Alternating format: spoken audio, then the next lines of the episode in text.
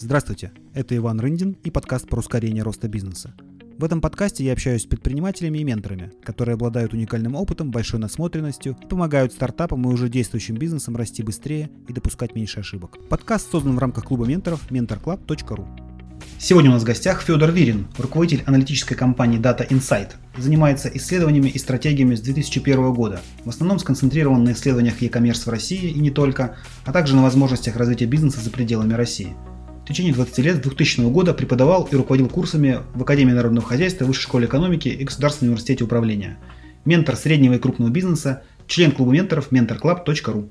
Федор, доброе утро. Рад приветствовать тебя в нашем подкасте. Здравствуй. Uh, у нас есть классический вопрос, uh, который иногда ставит затруднение людей. Кто такой Федор Вирин? Кем ты сам себя считаешь? Это очень круто, что ты задал этот вопрос. На самом деле мега круто, что ты задал этот вопрос, потому что он не просто многих ставит в тупик. Он, в принципе, любого человека uh, в большинстве случаев должен поставить в тупик. Почему? Потому что мы не думаем, мы сами про себя так, так не думаем. Мы сами про себя не предполагаем, э, кто мы такие. И э, это на самом деле э, есть супер важный вопрос, потому что он определяет, что мы вообще можем делать. Я когда консультирую людей, я много консультирую предпринимателей, и я начинаю с того, чтобы понять, чего ты хочешь. И на самом деле даже вопрос, чего ты хочешь, ставит людей в тупик. А вопрос, кто ты такой, который следует после того, чего ты хочешь, он обязательно ставит людей в тупик. Особенно, если этот вопрос задан не вот как ты мне сейчас задал его, а кто такой Федор Вирин? Ну, кто такой Федор Вирин? Я тебе могу там рассказать полчаса, э, рассказывать, не повторяясь, кто такой Федор Вирин. Да? А вот вопрос на самом деле, когда ты спрашиваешь, кто ты такой, а, подразумевая, что ты получишь краткий, емкий ответ того, что человек действительно про себя считает. Почему это важно? Потому что вот у тебя там есть бизнесы, у меня есть какие-то бизнесы, и периодически мы собираем стратегии. А, я там 20 лет преподавая учил, что такое стратегия людей. Со стратегией все просто, когда ты куда-то движешься. Но на самом деле больш, больше всего проблем вызывает у людей понять, куда они движутся, а еще больше, откуда они движутся. То есть стратегия э, как действие между точкой А и точкой Б просто. Сложно – это, собственно, точка А и точка Б. Начало и конец. И в этом смысле понимать, кто ты такой, это понимать точку А. Да. Понимать, это даже может быть хочешь, сложнее, чем это понимать точку Б. Да, да. Вот. И вот это прям мега сложное упражнение, которое я заставляю делать, заставляю. Это сложно, люди отбрыкиваются. Тех, с кем я работаю. Заставляя других делать это упражнение, я его редко очень делаю для себя, но я его делаю. Mm-hmm. И делаю я его, э, я его делаю там раз в несколько лет, пересобирая свое понимание себя. Супер. Вот. У меня, э, это тоже такая смешная история. Я э, для Яндекса делал презентацию, и они мне говорят, нам нужно на первый слайд поставить несколько фактов, три факта о тебе. Я думаю, ну вашу ж мать, ну что ж такое-то? Вот, и тогда я понял, что я давно не пересобирал эту историю, поэтому я за последние месяца полтора, прям это долгий процесс, это вот не, не один вечер посидеть, и, и, и я пересобрал, что, что я такое и вот о чем я. Я в первую очередь стратег-аналитик. Это через слэш, значит, потому что я хорошо вижу со стороны, что происходит с бизнесом. Причем это касается и средних бизнесов, и крупных бизнесов, и мелких бизнесов. И поскольку очень большая насмотренность на разные бизнесы разного размера и совсем в разных категориях, отраслях, да, то получается, что да, это как доктор, а, когда к тебе приходит пациент, ты с порога видишь, что нужно делать. Проблема стратега и проблема аналитика в том, что нельзя это сразу сказать. Не поймут. Это отдельная проблема консалтинга. Ты на другом слое нужно... мышления находишься, получается. Не, не, не в том, что на другом слое, а в том, что когда ты говоришь, что нужно делать, ты пропускаешь аргументацию.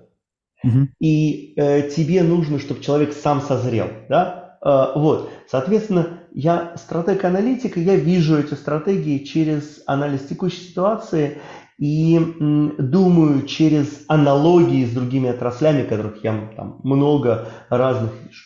Это такой первый кусок, да? Значит, вот Яндекс попросил три, я, значит, продумал три.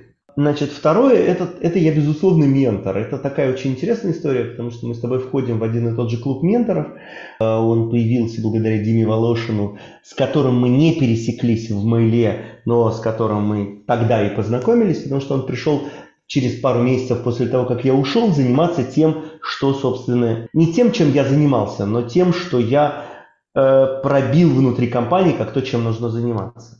Вот, э, значит, и сделал великолепные совершенно вещи там, э, очень крутые. Так вот, значит, в какой-то момент он приходит и говорит, слушай, у меня там новый менторский э, этот самый стадий, э, э, курс, я хочу, значит, мне нужны подопытные кролики, приходи. Так я узнал, как называется то, чем я занимаюсь уже 15 лет, занимался уже 15 лет к тому моменту. Вот, оказывается, это менторство бизнеса. Это очень интересно, потому что на самом деле это не совсем консалтинг и точно не коучинг, а это история про то, что ты идешь чуть-чуть впереди, не, немного, на, на пару лет, да, человека, которому ты помогаешь. И ты помогаешь человеку в долгое, в долгую. Да? Вот это вот там менторство. Соответственно, вот я ментор этих бизнесов, и поскольку я вижу стратегию, да, то я помогаю компаниям быстрее проходить через стеклянные потолки. Вот это вот то, что, значит, то, что у меня есть. У меня постоянно, там, последние, наверное, лет 15-20 есть 2-3 менти, которые, с которыми я работаю, с разными условиями, с разными задачами, с разной интенсивностью и так далее.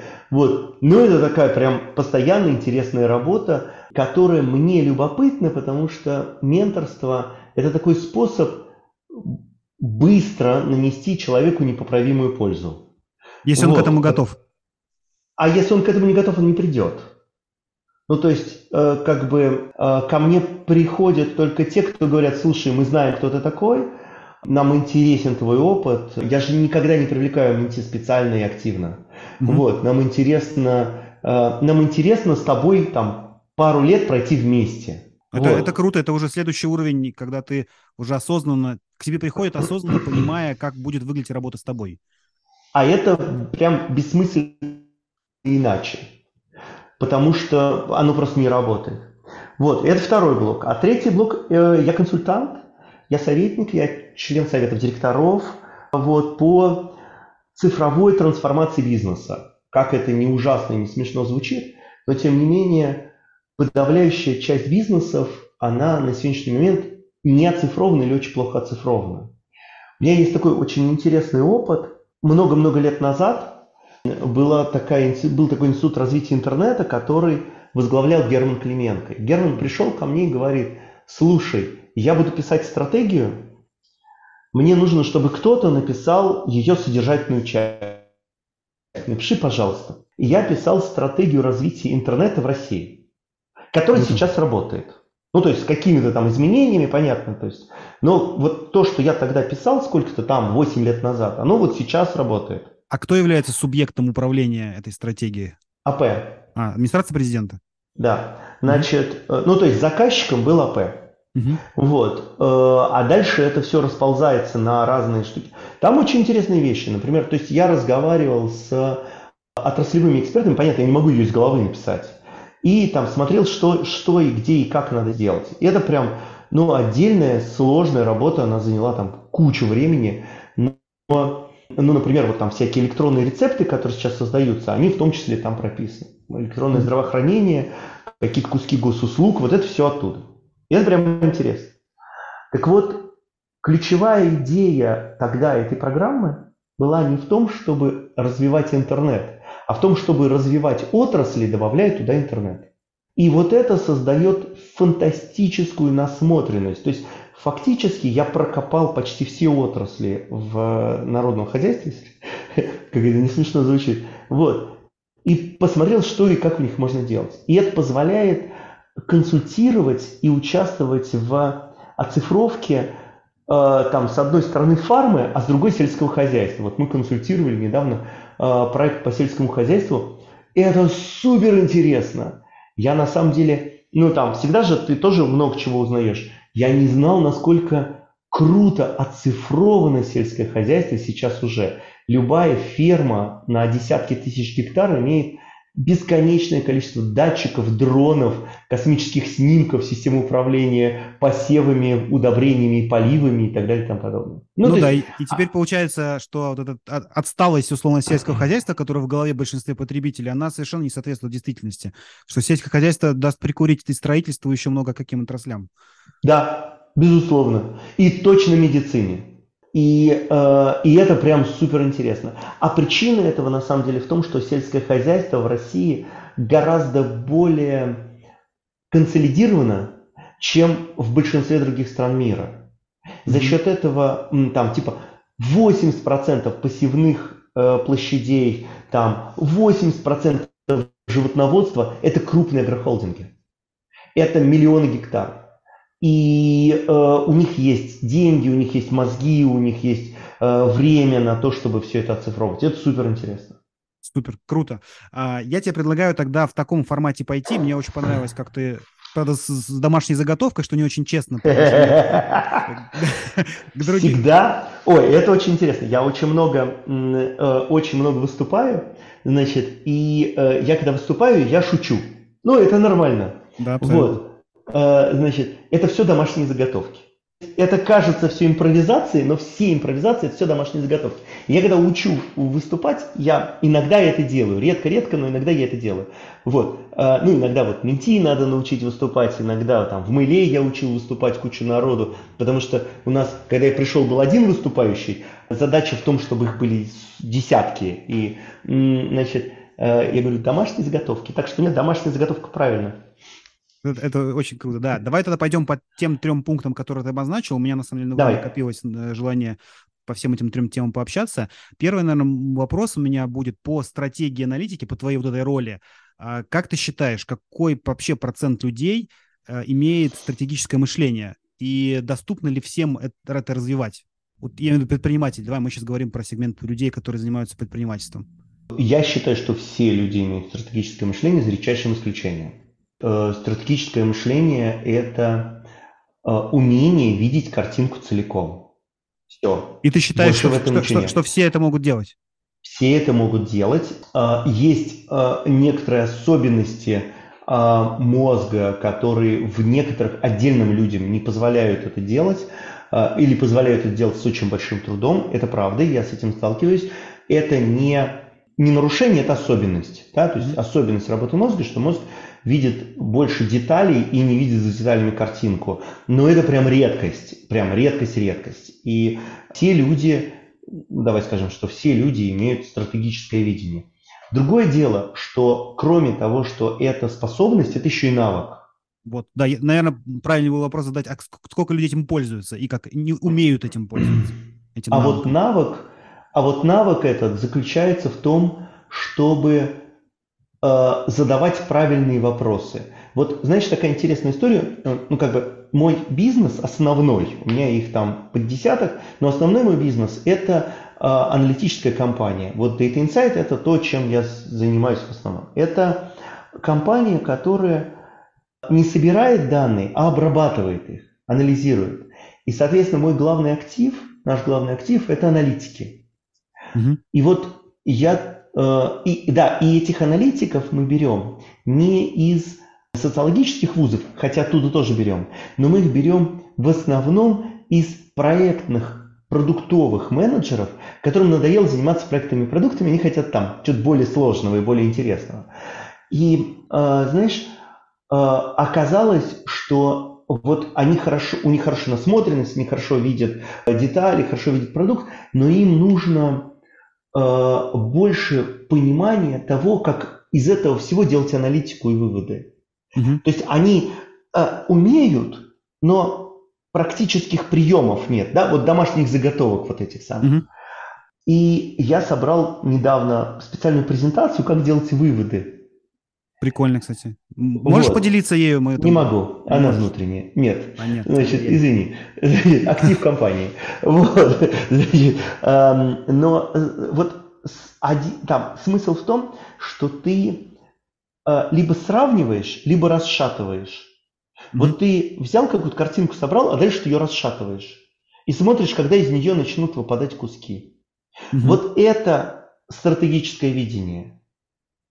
Слушай, это вот очень кру- это навык. крутой термин а, расшатывать, потому что вот я, ты сейчас слово сказал, я понял, что те люди, которые умеют действительно стратегически мыслить, которые развивают бизнес, они в основном берут какую-то идею или гипотезу и начинают ее шатать в разные да. стороны. И это как раз приводит к тому, что они быстро могут либо отказаться от гипотезы, либо быстрее ее проверять, либо сразу на входе понимать, а что мы хотим получить-то в итоге от этого. И это прям эта функция расшатывания, да, она супер важна. Слово не применял никогда, это просто.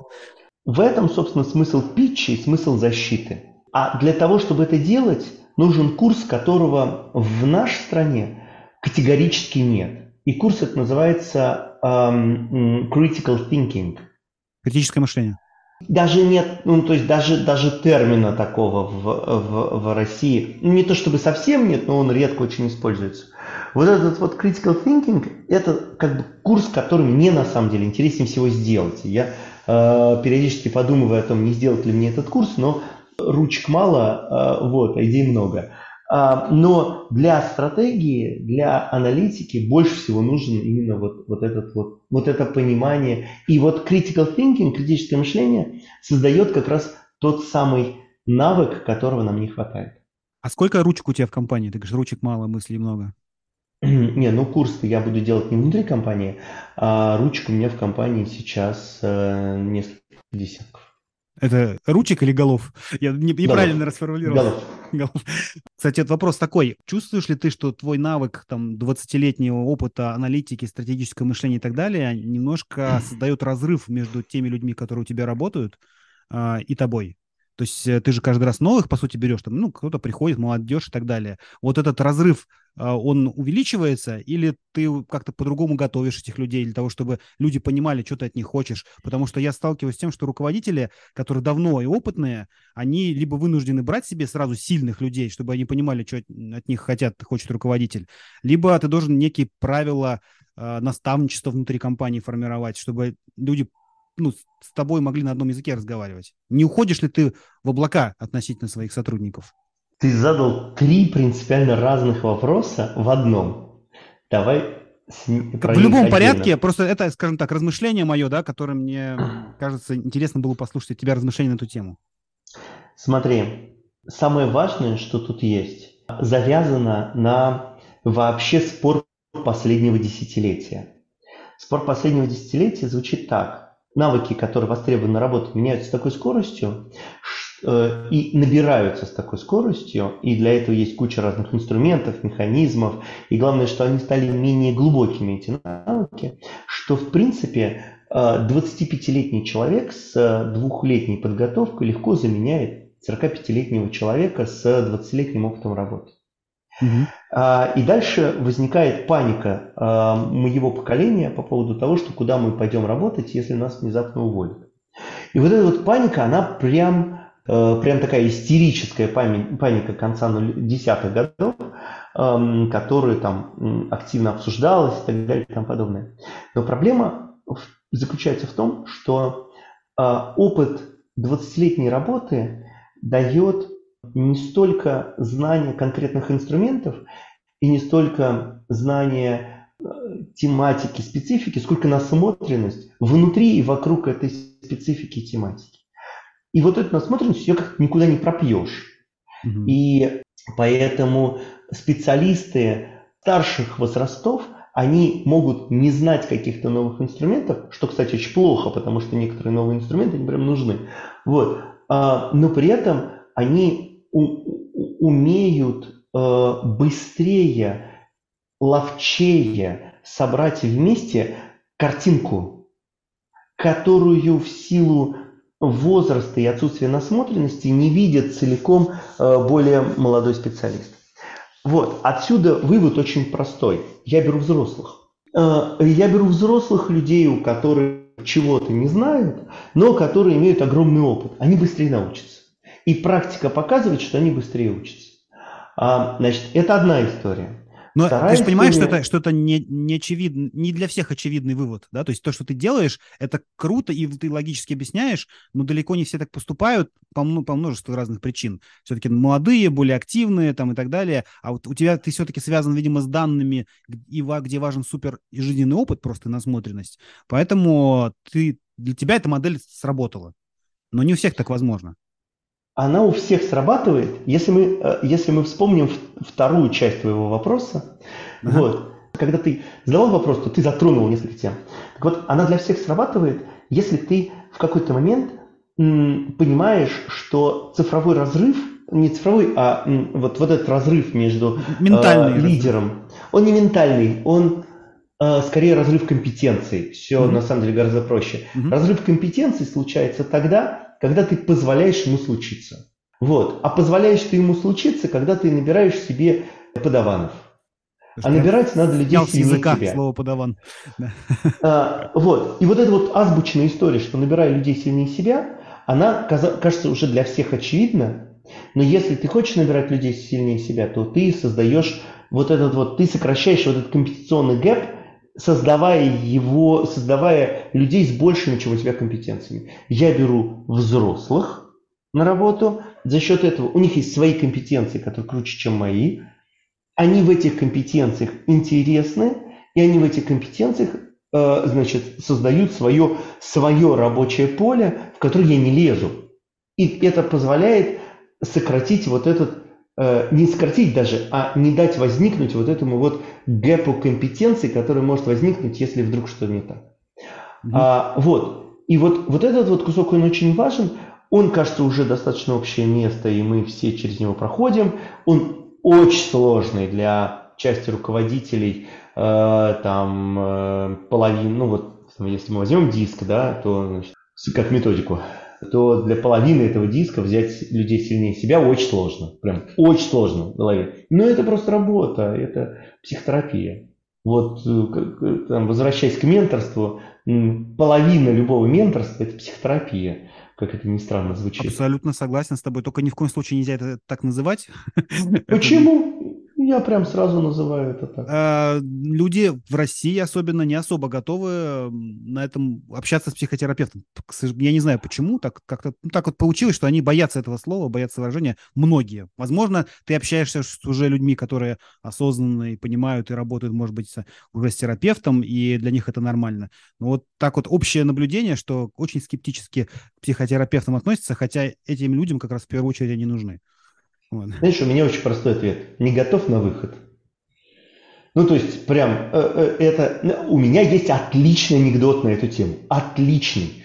Но я его не буду рассказывать. Э, значит, но, но смысл в том, что... Ну, расскажи, мы вырежем, если он не пойдет. Не, не, нет. Значит, но, но, но смысл в том, что это такой хороший очень опыт, если для человека понимать, к чему он готов, к чему он не готов. Угу. Да? И это очень быстро понимается. Когда ты с человеком начинаешь работать, ты говоришь, ну, как бы, вот тебе домашнее задание, иди делай. Угу. И большое количество народу не возвращается. Они просто понимают, что они не готовы. Окей. Да. Ну, не готов, я не буду с тобой работать. У меня, ну, как бы, у тебя есть время, у меня есть время. Ну, значит, есть чем заняться. Да, а, вот. А по поводу психотерапии, а, слушай, ну, как бы, я, конечно, не называю это психотерапией, хотя могу сказать, потому что на самом деле это никакая не психотерапия, если быть честным. Я могу сказать человеку, так не делай. Причина вот там в глубине, иди копайся с психотерапевтом. Угу, угу. Вот. То есть я не буду заниматься психотерапией в чистом виде. Не моя работа, не моя специальность. Я не являюсь специалистом в этой теме и так далее. Я могу распознать, что происходит в человеке и сказать, вот твоя проблема, вот она, вот, вот. Вот, вот она здесь, иди дальше сам копай. Угу. Вот, э, поэтому, как бы говоря, что половина менторства это психотерапия, значительная часть консалтинга это психотерапия, я у собственников, я скорее имею в виду, что э, значительная часть проблем, с которыми мы сталкиваемся, Понятно. кроется в голове у собственника. Все верно.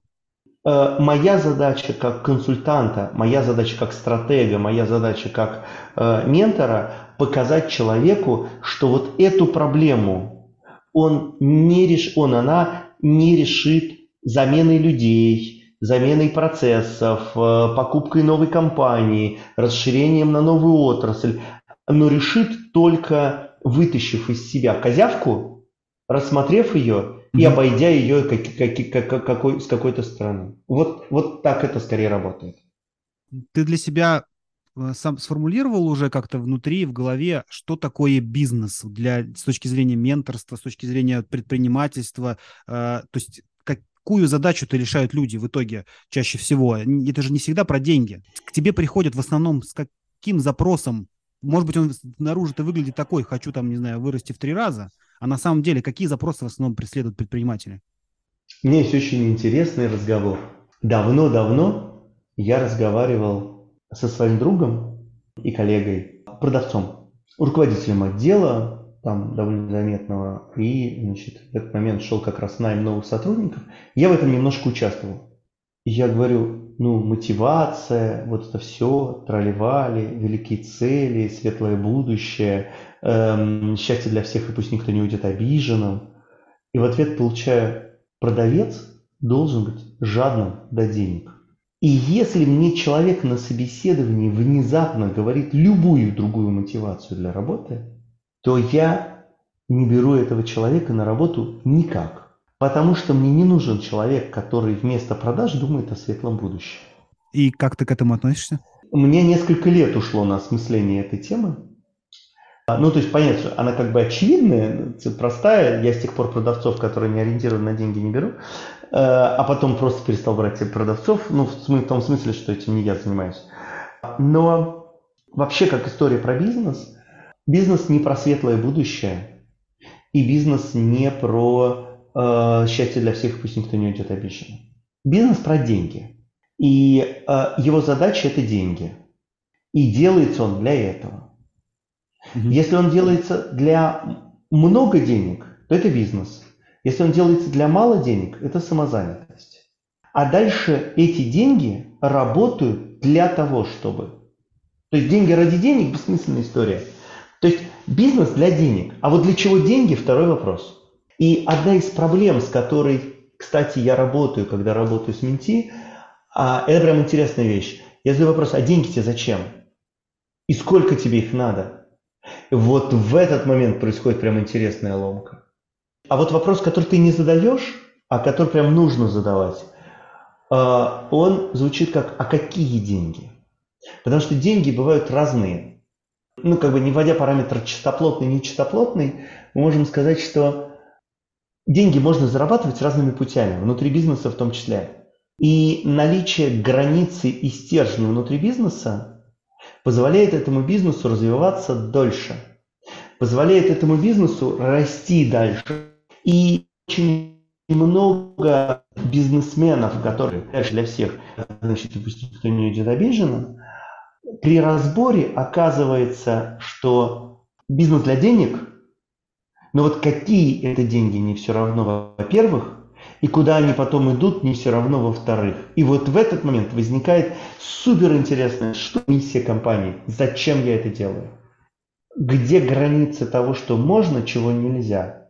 Деньги, которые я зарабатываю внутри компании.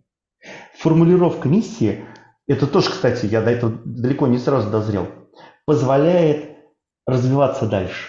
Да, ну то есть при всей кажущейся ванильности идеи миссии, она на самом деле является стержнем, флажком, за который ты держишься в итоге. Тоже в своих компаниях э, сначала к миссии пришел, условно, там на второй, на третий год, э, а потом уже создавая компанию, я сразу начинаю поним, ну, понимать, зачем я ее создаю. То есть и это, безусловно, тебе проще потом двигаться и объяснять людям то, ты хочешь сделать, понимаешь, что все, бизнес про зарабатывание денег, но в целом ты всегда объясняешь, а что ты хочешь сделать, а, зачем этот бизнес существует, для чего деньги, которые бизнес зарабатывает.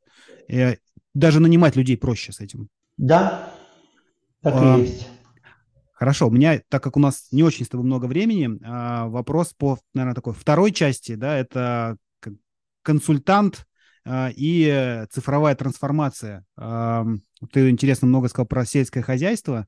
Есть ли у тебя понимание, какие отрасли ну, еще имеют большой потенциал в России по цифровизации или по цифровой трансформации, правильнее сказать?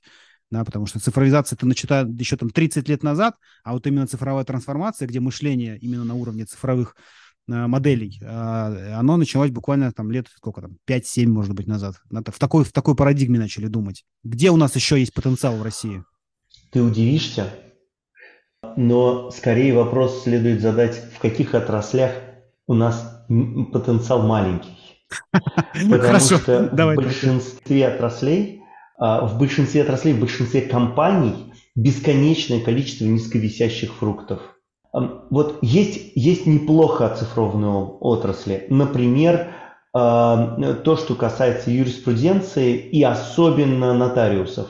Там, как ни странно, все очень хорошо одна из самых оцифрованных отраслей. Или, например, то, что касается транспорта. Там, как ни странно, все хорошо. Телеком, наверное, вот, э, там. Э, нет. Нет? Вот, нет, совсем нет. Удивительно. Э, э, если что, э, то э, крупнейший телеком-оператор в стране списывает деньги, абонентскую плату на 30 дней вперед. Не на месяц, а на 30 дней вперед. Это означает, что ты не можешь поставить регулярный платеж первого числа каждого месяца. Потому что в месяце, когда у тебя 31 день, у тебя будет всегда не хватать на один день. Или у тебя всегда будет копиться плюс один день. Понимаешь, да? Да, да. Оцифровка. Угу. И такого вагон. Цифровая трансформация – это связанность процессов. Связанность процессов, связанность продуктов, связанность клиентского опыта. А, это не то, что у нас появляются датчики. Это не то, что у нас появляются данные. Это то, что мы взяли эти датчики, взяли эти данные, и эти датчики и эти данные использовали для того, чтобы перевязать процессы между собой, отделы между собой.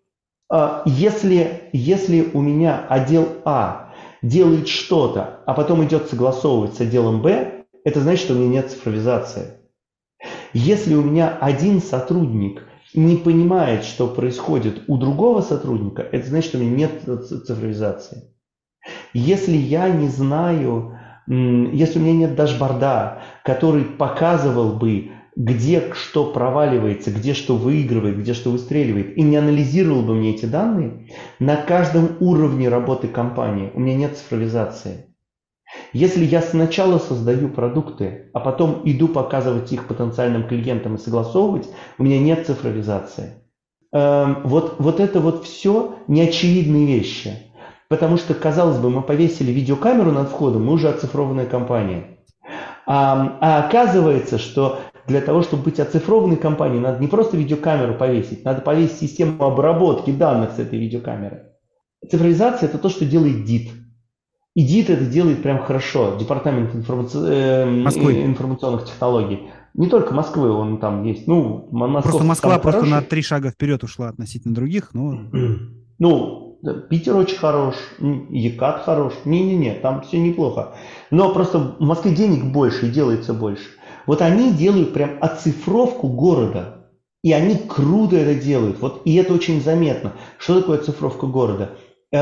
Там, нравится нам это или не нравится, но видеокамера на каждом подъезде, работающая с распознаванием лиц, с отслеживанием э, человека, который перемещается по городу, нам, как жителям, это может очень не нравиться. Угу. Но это оцифровка города. Работа с пересадками, когда мы пользуемся пятью разными видами транспорта, включая такси, и умение управлять этими пересадками, это оцифровка города. Нам это может не нравиться. А, а как ты думаешь, не являются ли люди, которые работают сейчас э, таким тормозом в оцифровке. То есть, не, может быть, это разрыв поколений. Я сталкиваюсь с тем, что не готовы люди воспринимать сейчас в парадигме цифра прежде всего. То есть просто, ну, вот люди там, не знаю, 40 плюс, не все понимают, что, что мышление вообще такое компании. И э, просто притормаживают, и, возможно, даже, то есть есть же, наоборот, даже под людей строят какие-то департаменты, процессы и так далее. То есть вроде как человек супер важен. В, в оцифровке человек немножко другую роль занимает, да, то есть он больше такой, как ЛПР, который на основе данных может какие-то решения, принимать решения, а даже сейчас искусственный интеллект может какие-то решения принимать. То есть роль человека другая становится, насколько люди готовы воспринимать это изменение своей роли, особенно люди старшего возраста. За что люблю иксов? Все мизантропы. Безусловно, люди, конечно, тормозы, особенно старшего возраста. Любите ли вы людей? Нет, вы просто не умеете их готовить. Mm-hmm. Вот, понимаешь? А, а небось, не помнишь этой рекламы? Нет, нет, а, конечно, помню. Если человек сопротивляется процессу, это означает, что мы не подобрали для него удобный интерфейс. На самом деле, как это ни странно, как это не смешно, вот уже там была такая э, волна юзабилистического рая, когда в конце э, нулевых, начале десятых, прям был расцвет юзабилити компаний, которые делали много всего хорошего и доказывали всем, что вот то приложение, которое есть у Аэрофлота на, значит, ну и вообще у авиакомпаний на встроенных вот этих экранчиках, это кошмар и ужас, летящий на крыльях ночи, а вовсе не то, с чем можно работать. Вот и это на самом деле сделало так, что все среднее поколение, твое, мое, младше нашего, наш, наших, наверное, вот, э, вот э, эти поколения легко и с удовольствием работают с э, приложениями, программами, интернетом и так далее. А прямо сейчас супер интересная тема – это а что делать людям постарше, и государство, и компании начинают вкладываться в людей постарше и в людей помладше. И я ожидаю, что сейчас будет новая волна юзабилити, а, связанная, во-первых, с распространением мобильных устройств, изменением мобильных устройств, с одной стороны, а с другой стороны, с распространением VR, которого прям много стало, и изменением этого VR. Вот. Э, мы увидим какие-то новые и устройства, и новые подходы. И люди перестанут сопротивляться, они просто станут, будут воспринимать это как единственно возможный способ коммуникации. Как они уже воспринимают сотовый телефон как единственно возможный способ звонить. Как они уже воспринимают э, приложение поиска как единственно возможный способ чего-то искать. Ну, банковские карты, да, там QR-коды. Да. да, Поэтому это вопрос э, э, не того, что люди тормозят, а вопрос того, что прямо сейчас имеет смысл вкладываться в новые инструменты юзабилити, которые позволят на стыке AI, э, VR и mobile, которые позволят людям разных возрастов, но в первую очередь старших, ну, на самом деле разных, не в первую очередь старших, взаимодействовать с новыми средами, как само собой разумеющимся продолжением себя. Ну, мне кажется, что это, конечно, такое изменение сознания все равно должно произойти. То есть я вижу вот в одном из моих бизнесов, например, вижу, что люди платят, да, телеф... кажется, что телефоном платят уже большинство, а на самом деле 90% платят, достают карточку и платят карточкой до сих пор. Хотя вроде как, ну зачем тебе карточка, вот тебе телефон прицепи и все. Ну там, возможно, не все телефоны поддерживают и так далее, но все равно, казалось бы, тренд такой есть. Я уже там три года вообще карточку не достаю никогда.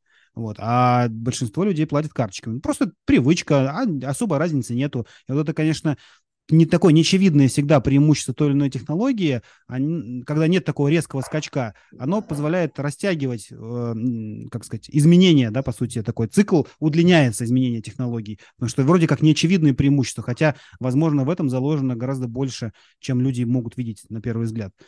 А, Федор, у меня вопрос, так, у нас время совсем да. немножко осталось. А, куда двигается интернет? Вот ты говоришь, помогал разрабатывать стратегию э, интернета для АП куда двигается интернет с точки зрения а. бизнеса, б.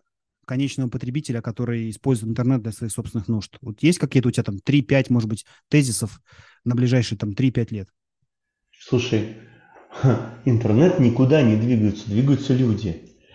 А, вот ты сейчас говорил про то, что медленные изменения и так далее и тому подобное, взаимодействие, особенно с крупными компаниями, я рассказываю не про интернет, а про изменения потребителей. И эти изменения потребителей, они важны. А куда движутся люди? Люди движутся в сторону удаленной работы и распределенной жизни. Да, но распределен... место жительства не привязано к конкретному месту, точке. Вот. Не привязано к точке, где родился. То есть люди движутся к удаленной работе и миграции. Вообще во всем мире. Это нормальная история.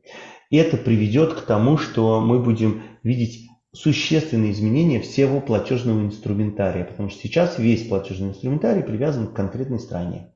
э, люди движутся к э, деурбанизации, с одной стороны, а с другой стороны к урбанизации на определенные города. Э, то есть оба встречных процесса происходят. Э, и при этом к уменьшению семьи. Не уменьшению, а увеличению возраста, в котором эта семья появляется. К чему это приводит? Это приводит к более хаотичному потреблению, менее прогнозируемому потреблению. Это приводит к э, более импульсному потреблению, оно растет во все страны. Это к чему приводит? Это приводит к тому, что у нас меняется характер торговых площадок во всем мире. Мы переходим от системного потребления, сравним Германию и Россию, вот, от системного потребления к хаотичному потреблению. Это хаотичное потребление будет требовать других витрин. Это очень интересно. Farfetch отлично выигрывает у э, всех других одежных сайтов именно из-за того, что у него витрина нацелена на хаотичность. Куда еще люди двигаются?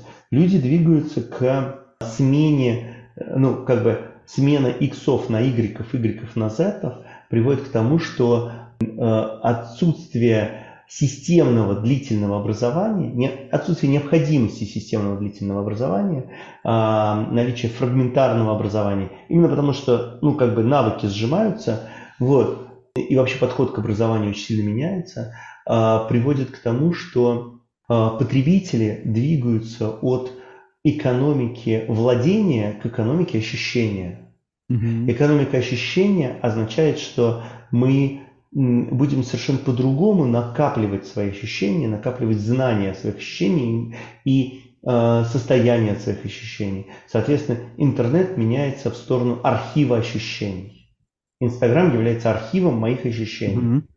Э, и э, э, на самом деле это прям супер интересная история, но мега востребованная функция Инстаграма это что было год назад когда Инстаграм и телефон и все что угодно подсовывает мне ощущение, вот у меня все это запрещено, у меня лично все это запрещено начисто, вот, но в целом, вот в среднем по пользователям, это самая востребованная функция.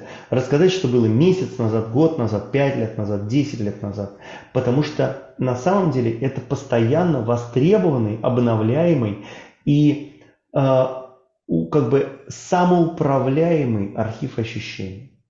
Люди двигаются к самооцифровке. У тебя на руке и у меня на руке браслет, который рассказывает о том, как ты спишь, как ты дышишь, как ты э, ходишь и так далее. У тебя устройство, которое рассказывает про тебя кучу разных данных и цифр, э, как минимум там 4. А увеличивается вот. количество людей, которые пользуются этими устройствами? Конечно. Потому что, потому что эти функции встраиваются в обычные устройства. У тебя в телефоне есть цифровое здоровье, у тебя в телефоне есть трекер, и если раньше тебе нужно было ставить приложение для этого, то сейчас он тебе автоматически это уже включил. Вот. Значит, и вот это вот количество, и количество устройств растет у человека. Да? Вот я сказал, что у тебя может быть их не четыре, я, может быть, махнул, но два точно. То есть браслет и телефон. А есть еще там умная одежда, умные подушки, машина, которая тебе все это рассказывает. Умные колонки. Да. Умные колонки, да. Умные лампочки. И mm-hmm. вот умный дом, который там как-то контролирует. Э, накапливание всех этих данных, очень интересных и совершенно бесполезных, вот, э, приведет к тому, что мы получим системы управления нами. Вот этот вот браслет, это там какой-то новый Xiaomi, он мне говорит, так, а теперь встань и разомнись, а теперь тебе пора пойти поспать, ты молодец, ты прошел столько-то шагов. Хотя ему все это кажется запрещено, ему вообще запрещено меня трогать. Вот, значит, но тем не менее он все равно меня все время пытается мотивировать и тамагочить. И новый вот, глагол вот этот... тамагочить. Да, я не новый. Мыловый глагол. Э, мне он очень нравится. Был хороводить, а когда как раз я работал в Mail.ru, то э, у нас появился глагол тамагочить. Тогда тамагочи как раз были распространены. Mm-hmm. Вот, означает то же самое, что хороводить. Э, ну вот, и вот эти вот все устройства и данные, они сейчас начнут нас хороводить. И мы переместимся в... Вот сейчас будем переходить от как бы дружелюбной окружающей системы, которую мы создали за последние столетия, да? Вот, ну, как бы си, си, на, наш дом, он очень дружелюбный к нам сейчас, гораздо более дружелюбный, чем сто лет назад. теплые, удобные, уютные анатомические подушки и матрасы, э, значит, подогреваемые полы, вот эта ванна, которая сама наполняется, сама, ну, вот это все. Вот. К системам, которые управляют нашим здоровьем и самочувствием, то есть они такие становятся мега дружелюбные, да, то есть больше, следующий шаг, не знаю еще как его назвать, да, но мы переходим из дома, которым управляем мы, к дому, который управляет нами. Это да. очень сильно поменяет наше отношение к жизни, нашу структуру потребления, нашу структуру взаимодействия с, э, со всем, что вокруг нас. Да? Вот если ты говоришь, куда движется интернет, не интернет движется, человек движется. А интернет помогает ему в этом движении. Enabler для этого движения. Вот enabler движения к среде, которая сама о нас заботится, это как раз интернет и датчики.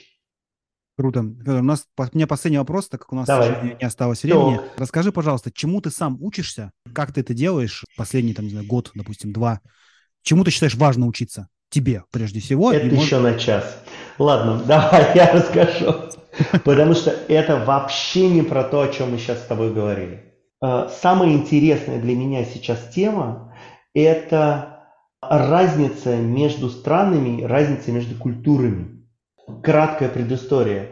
Я считаю, что, э, ну то есть несмотря на то, что в соответствии со многими очень публикациями глобализация закончена, и мир сейчас деглобализуется, да. но тем не менее э, подавляющее большинство бизнесов, не, не подавляющее, значительное количество бизнесов отныне становятся транснациональными, угу. трансграничными.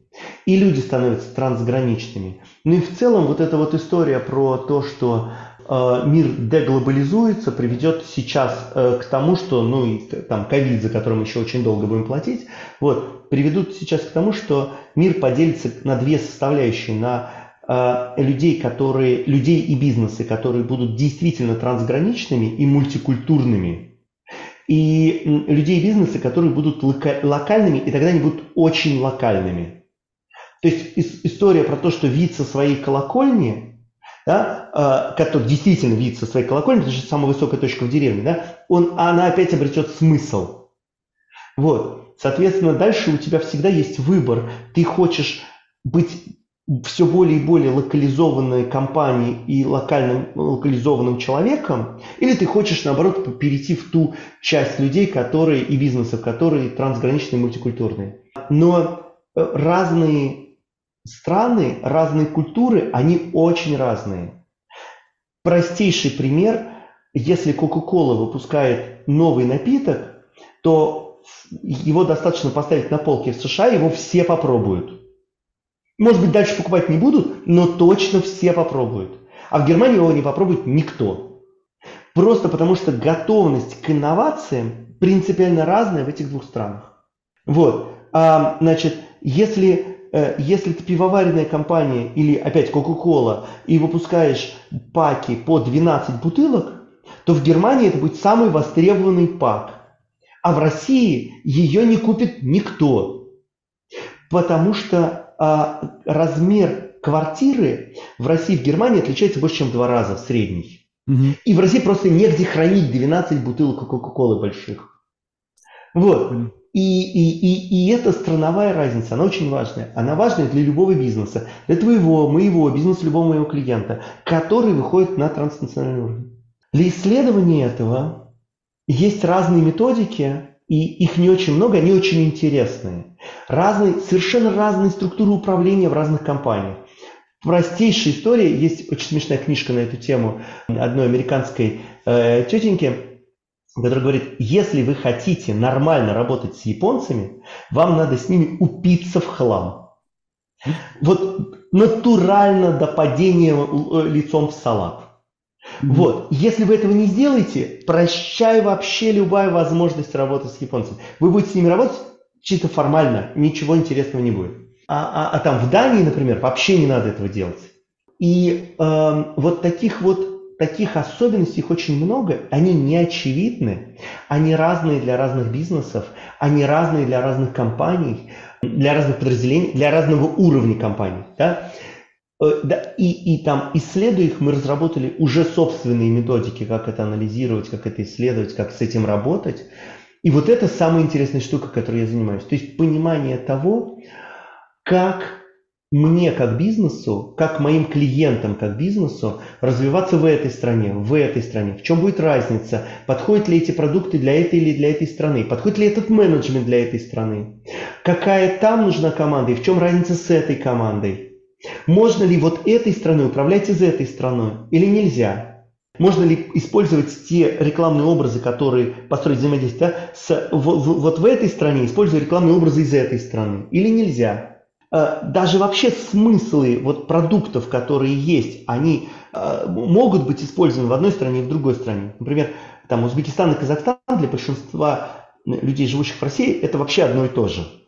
Это две принципиально разные страны. Узбекистан с сельскохозяйственным населением и Казахстан изначально, когда-то там 200 лет назад, и Казахстан с кочевым населением 200 лет назад. Это вообще разные люди. Они по, э, думают по-разному, они действуют по-разному. У них группы разные, сообщества разные. На них одни и те же рекламные слоганы не работают в этих двух странах. Вот это то, чем я занимаюсь, и то, что мне больше всего интересно, и то, куда я сейчас развиваюсь. Класс, Федор, ты так с таким воодушевлением рассказываешь, что вообще, так понимаю, человек, увлекающийся с аналитическим умом, и если тебе что-то интересно, ты, видимо, очень глубоко в это копаешь. Вот у меня вопрос последний, собственно, к тебе. Что делает тебя счастливым человеком? У меня был диалог с моим другом на днях. Он меня спросил, ты счастлив? Я говорю, ну, конечно. А, понимаешь, быть счастливым – это самая простая история. Ну, То есть, на самом деле... большинство людей, я думаю, с тобой это, это просто, это очень просто. Ты как бы, все твое счастье, оно внутри тебя. Безусловно. Вот. А, а ты выстраиваешь то, что вокруг тебя. Это, ну, как бы, это очень простая штука. Э, значит, а дальше все очень просто. Я просто не занимаюсь тем, что мне не нравится. Классная вот. идея. И поэтому, когда спрашиваешь, когда спрашиваешь, что мне доставляет счастье, все. Потому что ты отказался от всего, что тебя делает несчастным. Или нашел, что меня делает счастливым в том, что я делаю. У меня был общий бизнес, э, там в какой-то момент э, мы разошлись, синергия пропала, мы разошлись, так бывает.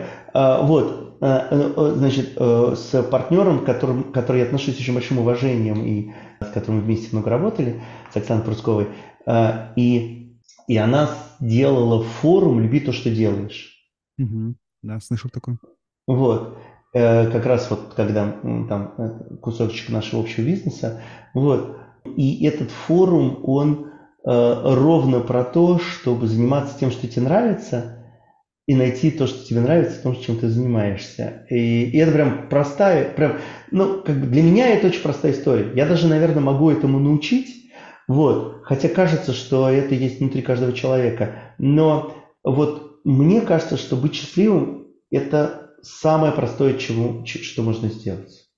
Это настолько вроде простая мысль, но настолько неочевидная в деталях, да, что, конечно, мне хочется сделать еще с тобой подкаст отдельный, возможно, такой философский, аналитический. Вот, э, Приходи, поговорим. Да, давай, давай поговорим. А на этом сейчас мы закончим. Вот, спасибо тебе огромное, было супер интересно. У меня как минимум десяток еще вопросов остался, которые бы очень интересно было послушать, как ты думаешь на эти темы. Спасибо тебе. Спасибо и тебе. Это был подкаст про ускорение роста бизнеса, где предприниматели и менторы делятся со слушателями своим жизненным и бизнес-опытом. Подкаст создан в рамках клуба менторов mentorclub.ru. Услышимся в следующих выпусках.